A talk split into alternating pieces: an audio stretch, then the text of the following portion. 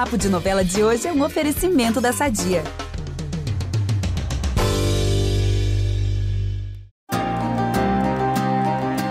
Então, nação pantaneira, me contem, como vocês têm lidado com as reviravoltas da trama? Coração na mão ou sobrevivendo por aparelhos de tanta ansiedade?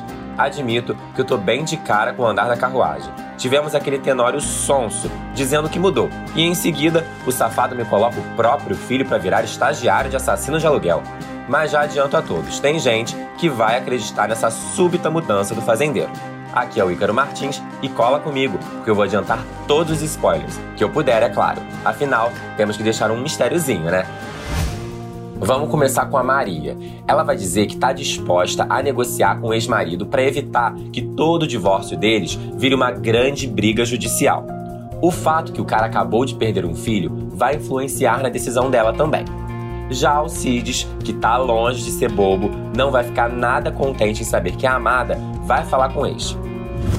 Ele vai contar para Maria sobre as intenções que o Tenório guarda. E olha, o peão pode não estar na fazenda do rival, mas ele tem uma fonte de confiança que até agora ainda não errou, chamada Cramulhão. E foi o próprio diabo que contou a Alcides que Tenório planeja matá-los. Então, a solução é que ele mate antes. Maria não gosta nada de saber que o amado planeja virar um assassino, e mais uma vez, o fantasma do fazendeiro será motivo para uma briga entre os pombinhos.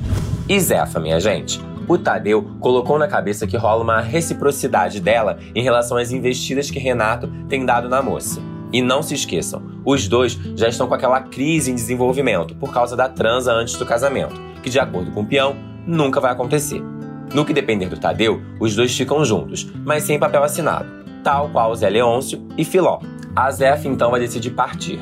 A princípio, ela vai para Tapera da Juma, mas a vida naquelas condições tão próximas da natureza, diga-se de passagem, vai assustar a moça.